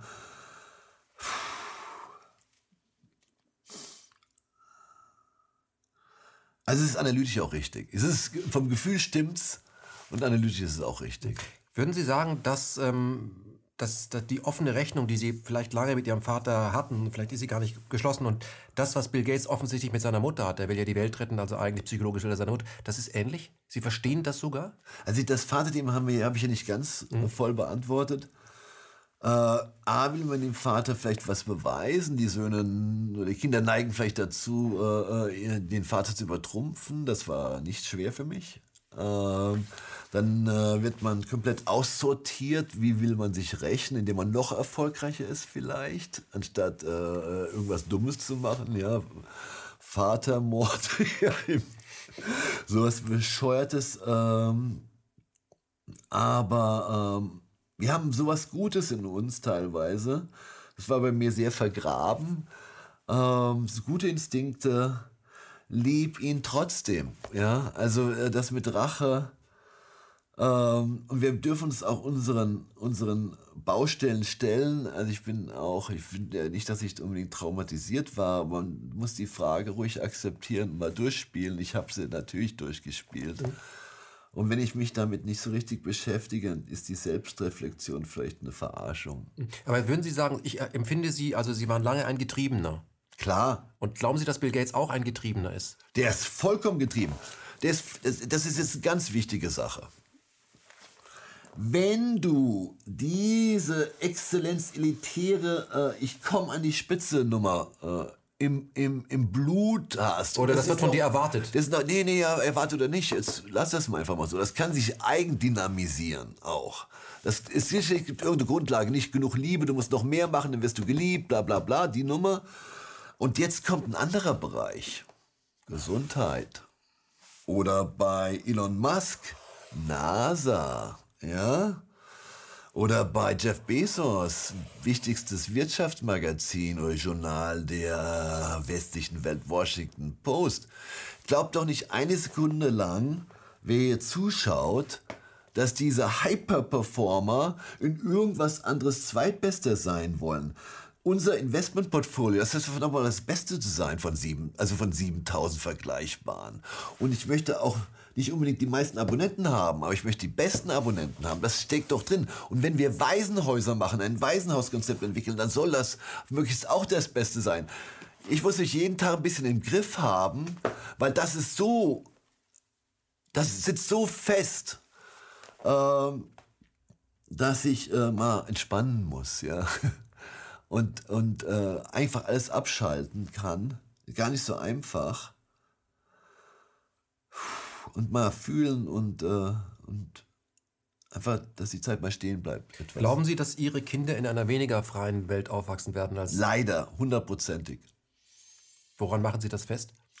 Das ist äh, ganz banal analytisch. Äh, ähm, ich, gebe, ich beziehe gerne Sachen auf die Finanzwelt, weil ich davon ein bisschen mehr verstehe als aus äh, von ja, Virologie. Also wir haben diesen Bargeldabschaffung, Abschaffungskomplex. In Belgien fundiert sich äh, schon seit längerem die äh, Finanztransaktionssteuer und die Vermögensteuer, die kommt hoch, die wird auch äh, weiter wachsen.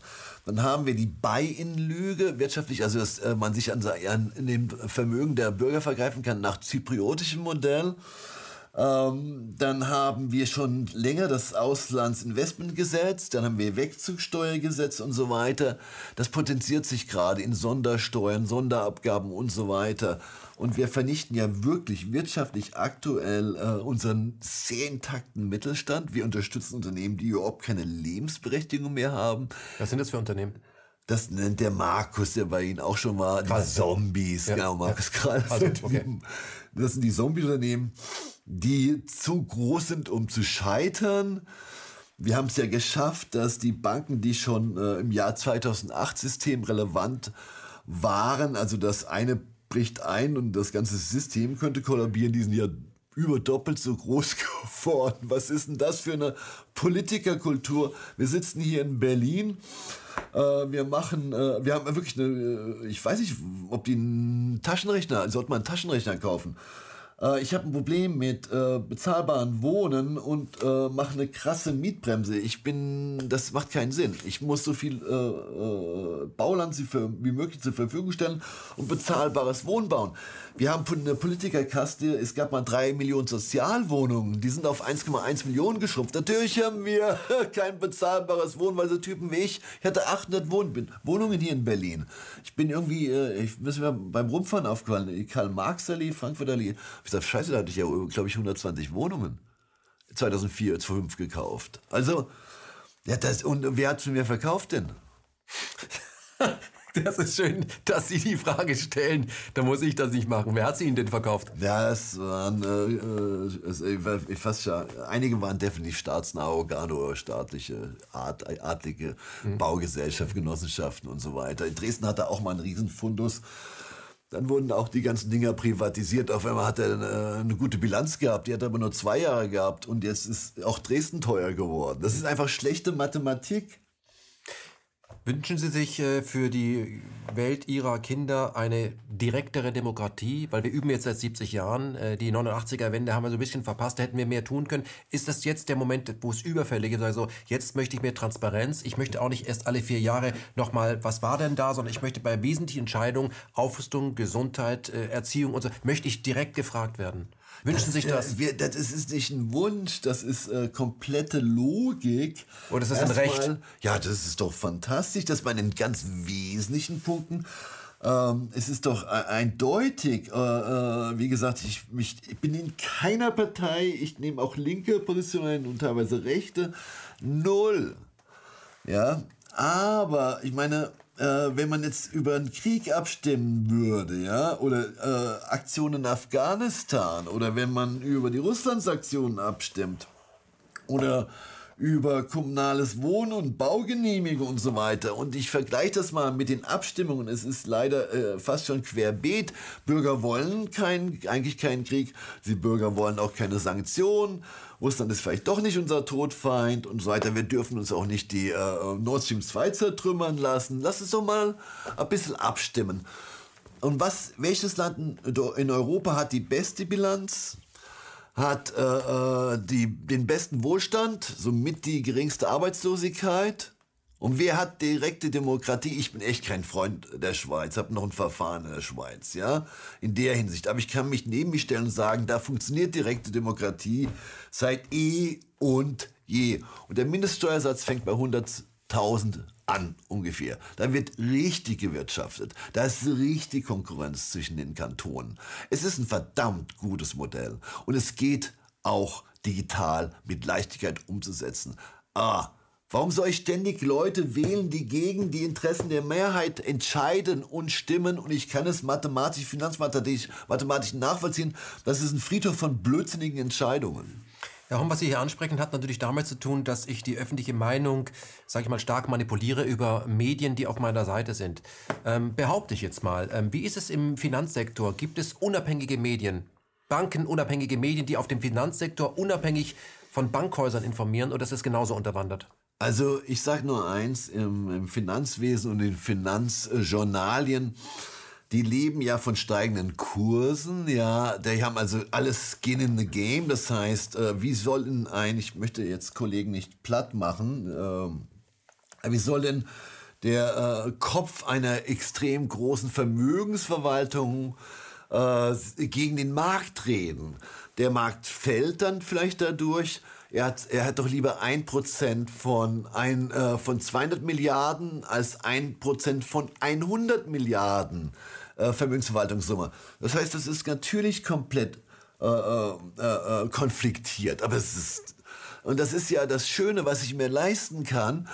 Fuck, ich habe überhaupt keinen Interessenkonflikt. Ich muss das nicht machen, aber ich habe eine ernste Überzeugung, und äh, deswegen macht es sogar Spaß. Aber wenn Menschen in der Demokratie ihre Wahlentscheidungen nach äh, Informationen äh, ja, sich entscheiden, die, und die Informationen sind alle staatsnah, weil GZ Nein, das ist eine ganz Alpha-Journalisten, dann haben wir doch ein Problem.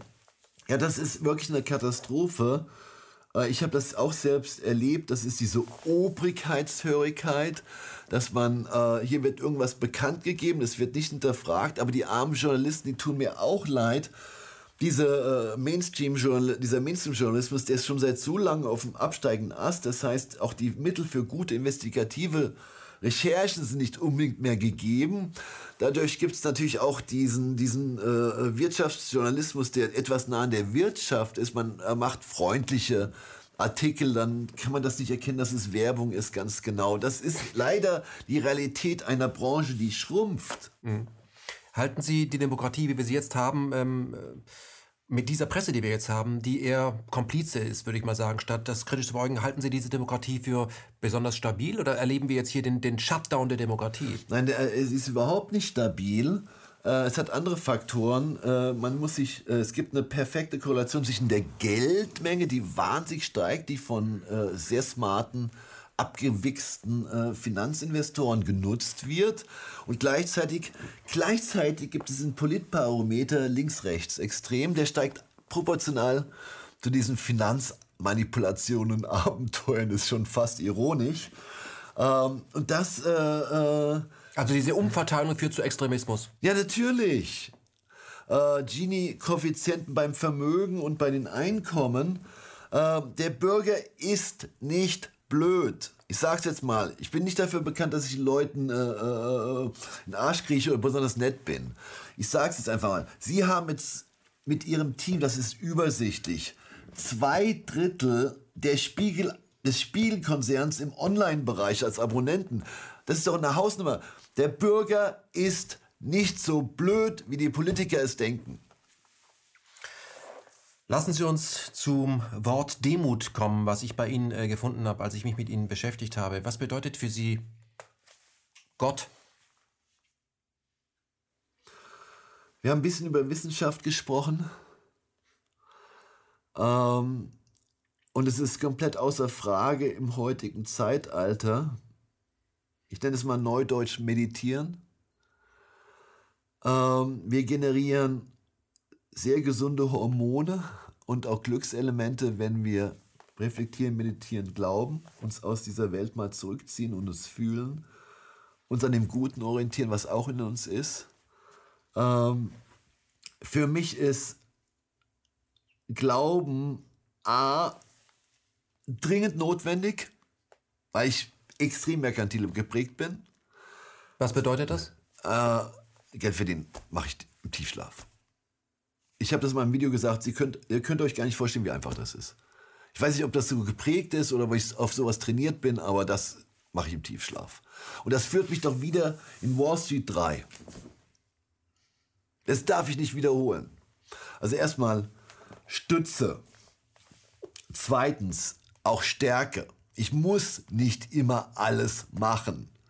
Ja, ich kann mich auch mal führen lassen. Ja, wir sind nicht alleine. Wer führt Sie denn? Oder anders gefragt, von wem ließen Sie sich denn führen?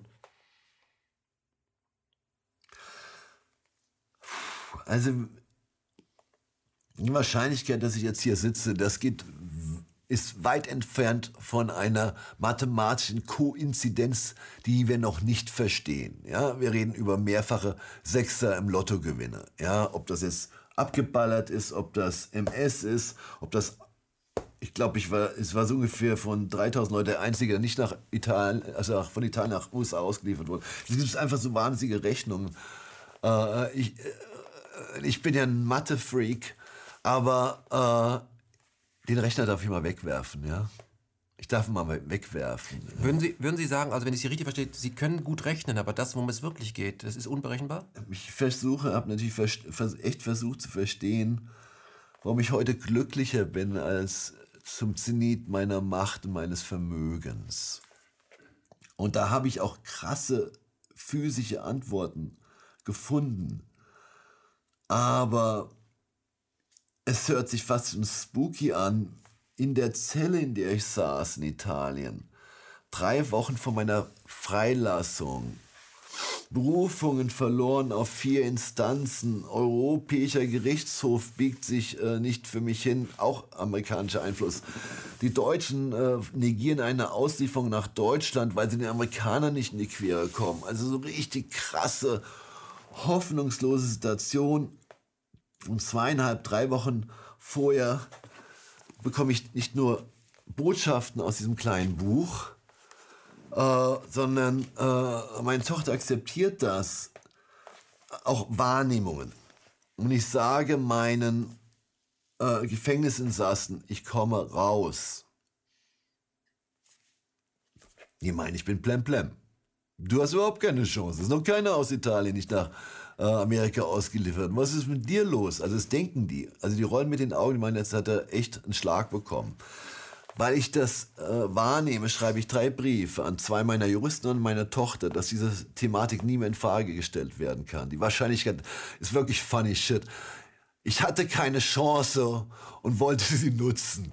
Okay? Und dann kommt an einem besagten, ich glaube, es war ein Freitag, um 17 Uhr der Wärter und bittet mich raus. Und ich bin auf der Straße und habe fünf Anwaltteams. Keine Sau steht da. ich bin so abgefuckt krank, äh, äh, dass ich noch einen Gehstock habe. Äh, laufe fünf, sechs Kilometer äh, äh, zum Zug, lass mir von so einem, ja, ich glaube schon, Drogendealer ein Ticket kaufen, bin frei. What the fuck? Und ich soll jetzt äh, erzählen, das hat alles nichts zu bedeuten? Und soll mich irgendwie äh, nicht outen für meinen Glauben und tief dankbar sein? Ich, hab doch, ich bin eine mathematische Anomalie. Akzeptiere es, es gibt mehr als Mathematik. Das ist für mich nicht leicht zu sagen. Ähm, wann hatten Sie, wann ist Ihnen klar geworden, dass Sie auch darüber öffentlich reden müssen, damit Sie, damit Ihr altes Leben Sie endlich in Ruhe lässt? Ähm, das ist, äh, ist nicht so äh, mein Gedankengang. Ähm, das heißt, Sie haben zum ersten Mal Vertrauen, dass das richtig ist. Ja, ganz genau. Ohne ich, zu wissen, was bei rauskommt. Ja, ja, ja, ja, genau. Ich sage noch, ich gebe ein kleines Beispiel. Äh, ich hatte eine feste Überzeugung, dass es, ich nenne das kleine blaue Buch, Botschaften der Barmherzigkeit der Jesusmutter für die Welt, dass ich das äh, verbreiten soll. Für mich jeder, der mich kannte früher, komplett un, unverständlich, unverständlich. Ähm, und hatte nicht das Geld für, für den Drucker. Das habe ich mir dann geliehen. Und äh, das kleine Buch hat mehr Akzeptanz als ein Buch vom Papst zu Maria. Es reicht weit über 100.000 Menschen. Wir haben Zeugnisse bis zum Umfallen, dass es Leben positiv beeinflusst hat. Das ist keine weltliche Rendite. Und ich rede das erste Mal, dass, wir, dass ich darüber auch mit einem Journalisten etwas länger sprechen darf. Das geht ja gar nicht den Leuten in den Kopf. Ich soll über Finanzen sprechen und Börse. Ähm, und auch äh, in, der, in dem kleinen Verein haben sich jetzt ganz ungewöhnliche Menschen sortiert. Die sind unerklärlich, wie die zustande gekommen sind. Ja. Ähm, da sind sogar, ist sogar ein, ein äh, ja, äh, Maria ist ja auch im Koran stark präsent und Jesus. Da ist sogar ein, ein, einer, der halb muslimisch ist dabei. Also, also es ist, es ist eine gute Sache, ja. Äh, es ist aber auch Zeit, ähm, dass ich mich nicht nur noch um Vermögende kümmere. Ja. Würden Sie vielleicht sogar sagen, dass die, das Vermögen äh, auch gleichzeitig ein Unvermögen produziert, weil man von diesen Dingen, die hat man, glaubt man nicht nötig zu haben? Weil man hat ja in God We Trust diesen Dollarnote. Das ist funny. Äh, es kommt natürlich auch noch dazu, dass äh, das ist ja wirklich ironisch. Äh, das muss man wirklich so sehen. Ähm, ich, weniger. Aber es ist ein ganz klarer fette Ader. Meister des Universums. das ist so eine Ironie. Das ist stark verbreitet. Ob das ist aber auch schon einer, der einen besseren Wagen fährt als der andere teilweise. diese diese unsägliche Eitelkeit und äh, Identifikation mit Objekten. Ja. Wir sind nicht so, nicht so richtig raus auf dem Sandkastenspielalter gekommen. Ja. Würden Sie sich als einen äh, spirituellen Menschen äh, bezeichnen? Also, oder waren Sie das immer schon, aber Sie haben jetzt erst den Mut, darüber zu reden, weil in der Finanzwelt macht man sich mit so etwas ja schnell lächerlich. Ja, das ist äh, hochinteressant. In der Finanzwelt gibt es einen Riesenbereich, der heißt äh, Behavioral Finance. Das ist so die zweite Dimension nach dem Zahlenwerk. Zum Beispiel in der Corona-Krise gab es auf einmal so eine Abweichung zwischen der Geldmenge äh, und den Börsen. Die Abweichung war 4,73 Prozent. Äh, die Börsen hätten 4,5 steigen müssen, aber sind abgewichen nach unten. Und da habe ich gesagt, weißt du was, schmeiß mal die Spreadsheets weg. Schmeiß die weg, was ist hier los? Und äh, da haben wir ganz anders gedacht, recherchiert und wir waren ziemlich short. Äh, und unsere Kunden sind mit äh, schon nahezu absurden Gewinnen aus, dieser, aus, dieser, aus diesem Sturz rausgekommen. Also das vermischt sich schon äh, spirituell. Da dürfen wir einfach mal ehrlich sein, ja, zueinander und zu uns. Vielleicht haben wir eine Seele, ja. Wenn Sie morgens äh, aufstehen und in den Spiegel gucken, womit motivieren Sie sich denn eigentlich? Also gibt es irgendein Ziel, was Sie erreichen wollen?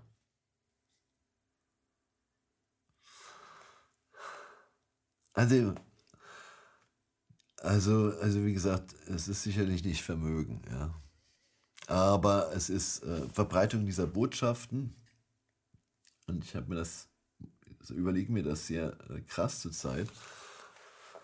Ich möchte auch, ich habe an so Konzepten gearbeitet wie Schulen. Klar, das ist nichts Neues für mich. Äh, in ärmsten Regionen auch ein bisschen mit Haft, aber auch mit Jugendhaft. Ich habe drei Mentees. Äh, und jetzt ist was entstanden. Dann hatte ich an so einem Konzept gearbeitet, ein Kind, ein Mentor, vielleicht für äh, Kinder aus, äh, aus Pflegeheimen. Und aktuell, und das ist, das bleibt, das sitzt so derartig fest. Ähm, das wünsche ich mir mehr als alles andere. Waisenhäuser, die nicht nur irgendwie die Dinger so dulden, ja, Verpflegung, Wissensschule und so weiter. Warum nicht? Waisenhäuser mit enormer Liebe, in denen die Kinder privilegiert sind. Top-Ausbildung. Ah, interessante Perspektiven. Humane Werte. Ich sage jetzt nicht bewusst, weil es ist nicht unbedingt auf äh, Europa beschränkt. Humane Werte. Umdenken. Warum dürfen die denn nicht elitär sein? Warum müssen sie denn immer aus teils sehr guten Familien kommen oder fast schon aus verstörten Familien, wo die Kids was rocken, weil sie schon ganz schön traumatisiert sind. Wie ist es denn mal damit, ja? Das ist ganz frisch. Ist die Zeit reif für eine spirituelle Globalisierung?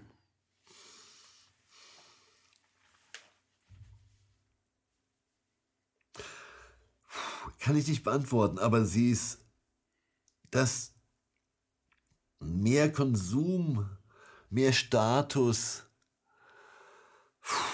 nicht die Lösung ist, nicht die einzige Lösung ist. Wachstum ist inhärent auch nicht schlecht. Ähm, dass wir wie Zombies äh, durch die Welt laufen, uns nicht fühlen, nicht lieben, nicht so leicht helfen, äh, fast schon duckmäuserig, ängstlich.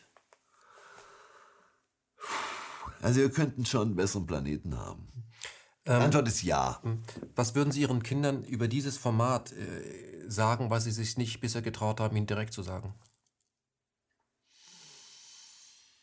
Meine Tochter ist im Bild. Äh, mein Sohn ist noch stark in dieser Unternehmer-Sache äh, drin und das soll sie auch leben. Und ich mache meinen Kindern nicht vor, was sie oder nicht oder was sie zu machen haben.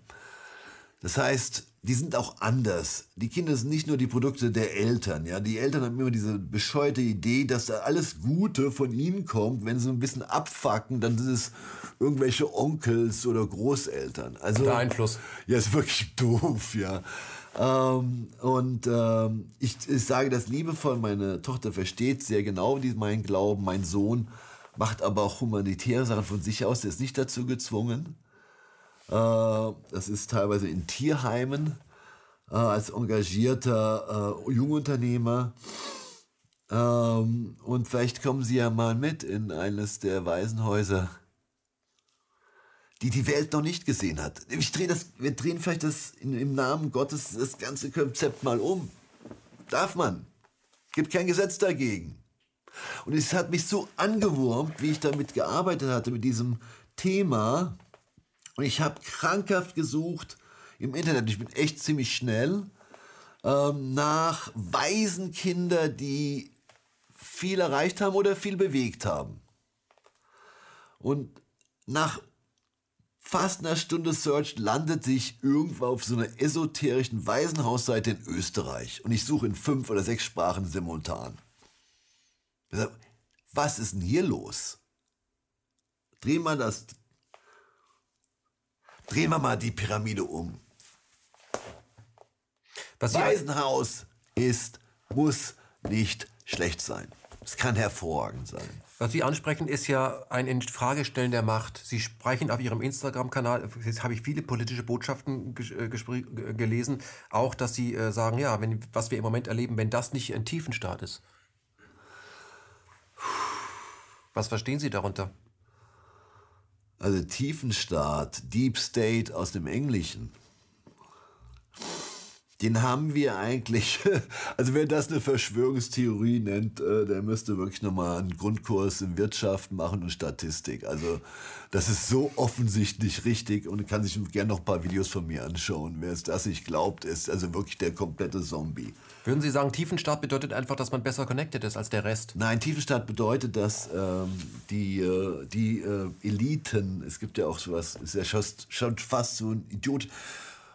Jumbo Shrimp, militärische Intelligenz und so weiter, das ist ein Oxymoron. Also Politelite, den Begriff kann es gar nicht geben, aber es gibt eine Politelite. Es gibt eine Finanzelite, es gibt eine Hightech-Elite, es gibt eine äh, äh, militär-industrielle Elite, es gibt eine Pharma-Elite und diese Zwischenspiele, zwischen Zwischenräume werden stark besetzt und äh, who, the, who gives a shit about the citizen? Und das heißt, untereinander ist es keine homogene Gruppe, aber man ist Ja. sich dahingehend einig, dass man an der Spitze der Pyramide bleiben möchte. Ja, natürlich. Und die gibt keiner gerne ab. Also schwerlich.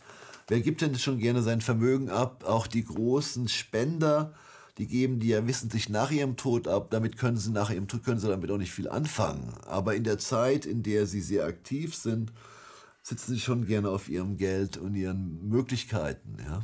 Wofür hat diese Elite, die auch immer sehr reich ist, weil Reichtum schützt ja auch, wovor hat die eigentlich Angst? Veränderung ihrer Vermögensgegenstände. Also bei mir war es auch irgendwie meine schlimmste Angst war, arm zu werden oder im Knast zu landen. Ähm, und beides ist also relativ arm, sage ich. Äh, ist Also auch. Einfluss zu verlieren. Nee, also ich, ich, ich bin da wirklich anders, also wirklich anders. Also die, ich sag ja, die karitativen Sachen, die ich gemacht habe, die waren niemals anmaßend. Ja, also das, ich War weiß es ein Spiel mit sich selbst? Nee, es, pass auf, das hat einen ganz anderen Beweggrund, wenn du ein vernünftiger Monat 10, 20 Millionen verdienst. Ähm, äh, irgendwie musst du auch mal zu dir ehrlich sein, was ist das? Äh, Was, äh, was macht das? Macht das jetzt wirklich Sinn? Ähm, und ich habe hab sogar gebetet, dass in einer der äh, Medizin-Biotech-Unternehmen, die ich äh, finanziert hatte lange Zeit, dass die Erfolg hat. Ich habe echt darüber gebetet, Gott, mach mein Leben sinnvoll. Das, das funktioniert. Und vielleicht ist die nächste Stufe, dass 55 äh, Menschen, also 50 Millionen Menschen, die Weißfleckenkrankheit haben, nicht mehr diese Schmach haben, dass sie äh, verstört sind oder 300 Millionen Krebskranke, Hautkrebskranke. Also äh, ich bin tief, äh, nicht tief, ich bin im, im, im Sinn angekommen, etwas mehr als früher. Früher war es Lebensintensität. Aber ich kann doch Lebensintensität machen. Ich kann auch sehr ehrgeizig äh, sein. Aber es ist super, wenn es Sinn ergibt. das war früher nicht so sinnvoll. Sind wir zu viele Menschen auf diesem Planeten? Blödsinn. Also Blödsinn. Also ähm, erstmal, wenn wir mit diesem Planeten ähm, sorgfältig, gewissenhaft umgehen, Also kein Krieg gegen ihn führen. ja, ganz genau. Dann gibt es rechnerische, rechnerische Modelle, die ziemlich überzeugend sind, dass sogar 50 Milliarden hier leben könnten. Wir müssen aber mit unserer Umwelt sorgfältig umgehen. Wir können nicht so eine Wegwerfgesellschaft machen, ja. Da ist sehr viel Potenzial nach oben von der Bevölkerungszahl. Ich weiß nicht, äh, welche äh, Mathematikkurse die genommen haben, aber es ist doch, man kann sich doch auch Länder und Regionen anschauen, die sich relativ gut verpflegen mit einer hohen Bevölkerungsdichte. Es geht auch um, äh, welche äh, Agrarprodukte nutze ich, welcher Input ist notwendig. Muss ich jetzt Avocado machen mit diesem oder Zitronen, ja? Oder gibt es noch andere Möglichkeiten, die viel mehr bringen? Also das ist, äh, das ist jetzt nicht so schwierig.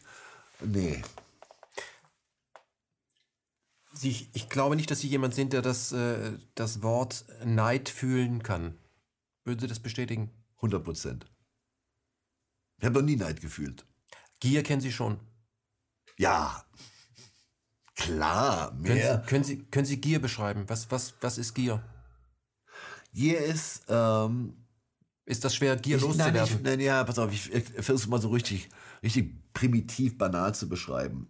Es sind sehr viele Sachen auf dem Tisch und die könnten alle gut schmecken.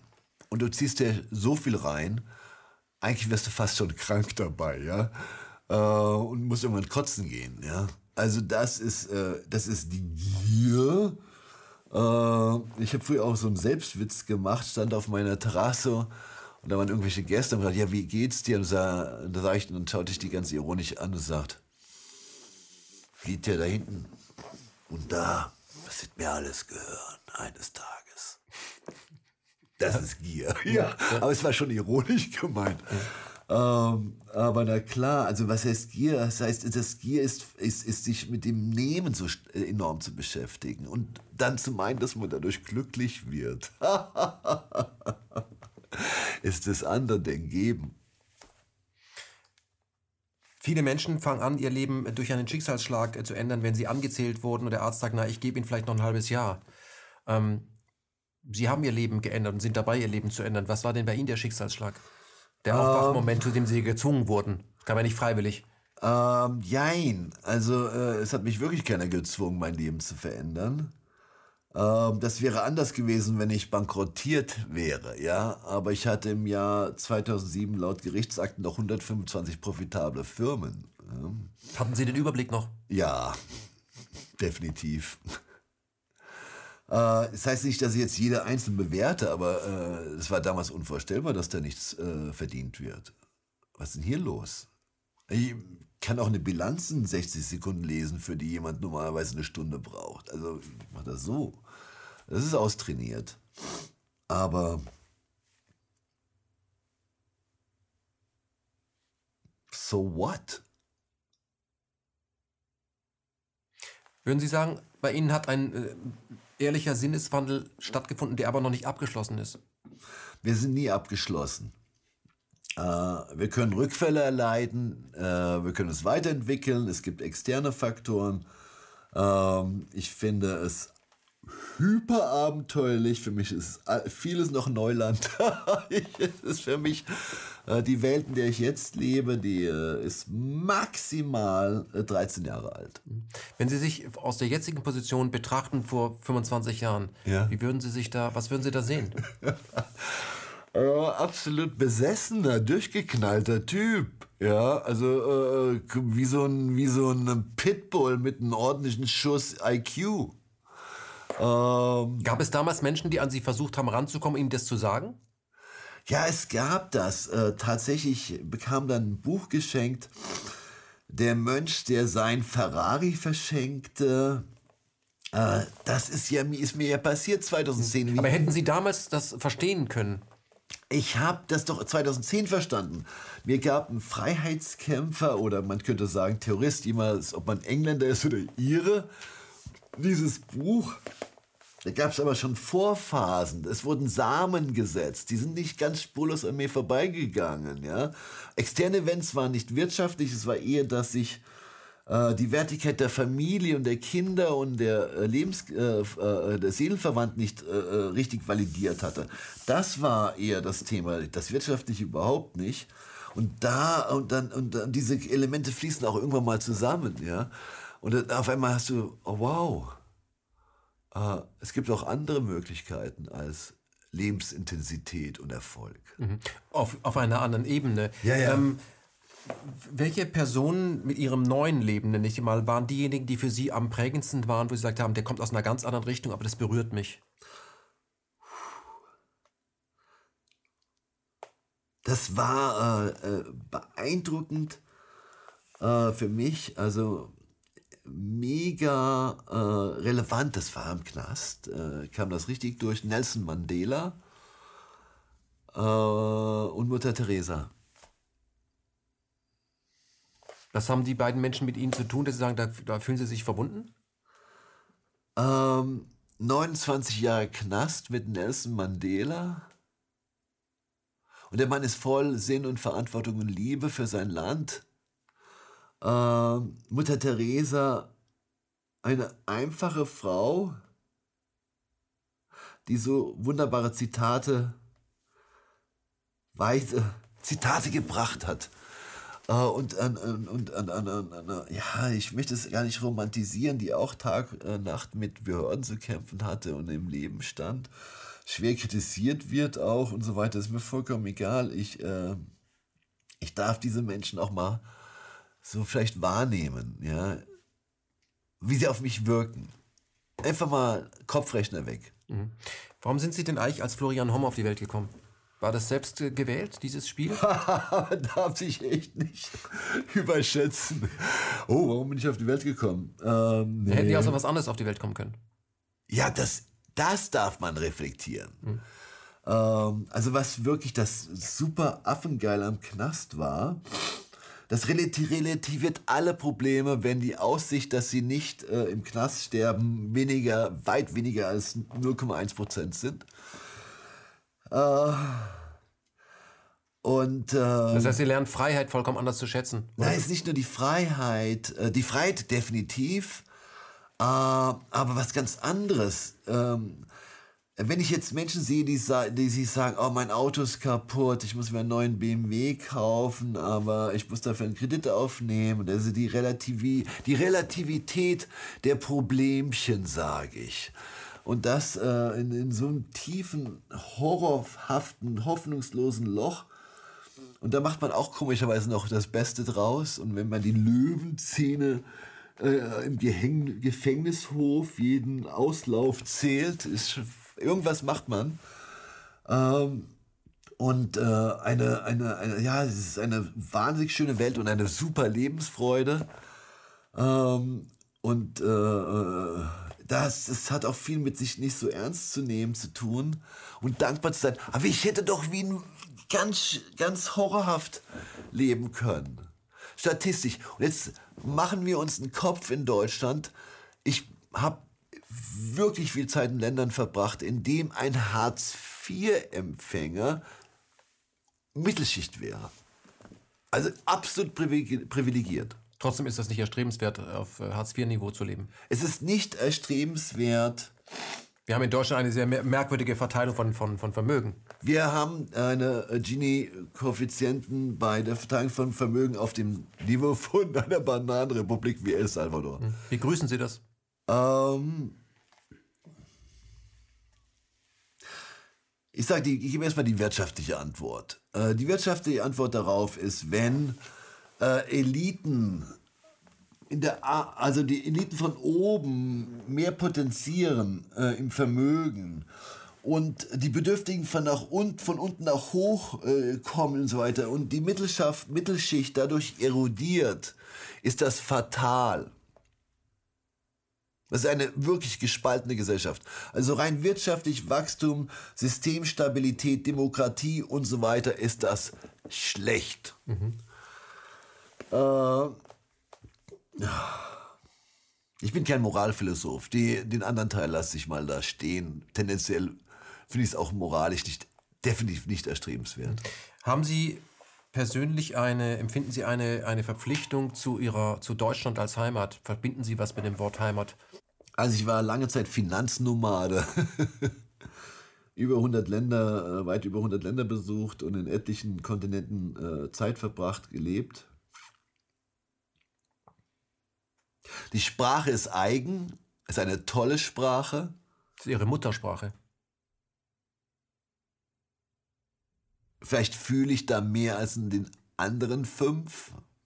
Das ist die erste Sprache, äh, an, an, an die, die, man sich, hört. Die, die, die Sie schon gehört haben, da waren Sie noch, noch im Mutterleib. Ich bin Wortschmied, ja. Äh, ich spüre die Sprache stark. Das ist eine sprachliche Heimat. Und äh, in den Wiesen und den Bächen, die ich kenne als Kind, ist auch Heimat. Hat der Mensch ein Recht auf Heimat? Ich glaube, der Mensch hat ein Recht auf Würde.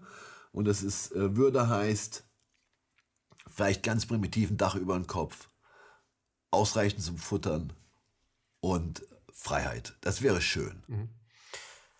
Gibt es irgendjemanden, bei dem Sie sich unbedingt noch entschuldigen wollen? Das habe ich, äh, das habe ich, äh, ich habe das äh, ungefähr, ich versuche es zu zählen. siebenmal gemacht, ähm, weil ich so ein Kampfschwein war. A. Ähm, und natürlich auch im Privaten so eine Art Wildsau, äh, moralisch. Das habe ich gemacht, das habe ich echt gemacht. Es ist, steht doch eine größere Entschuldigung an. Ist das im Familienkreis? Definitiv. Was war der größte Fehler, den Sie in Ihrem Leben begangen haben?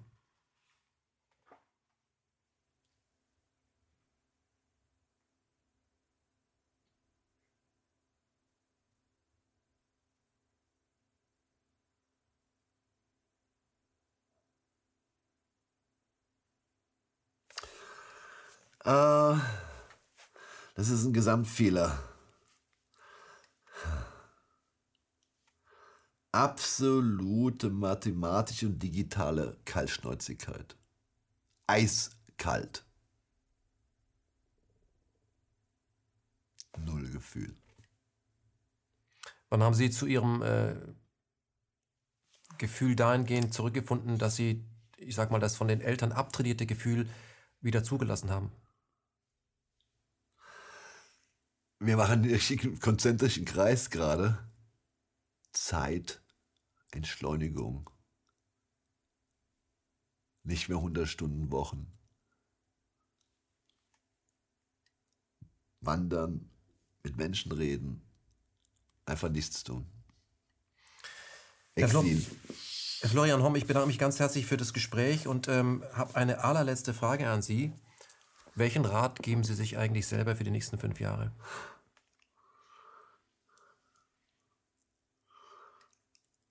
Geh jetzt diesen Weg konsequent weiter. Äh, und vertrau auf Gott.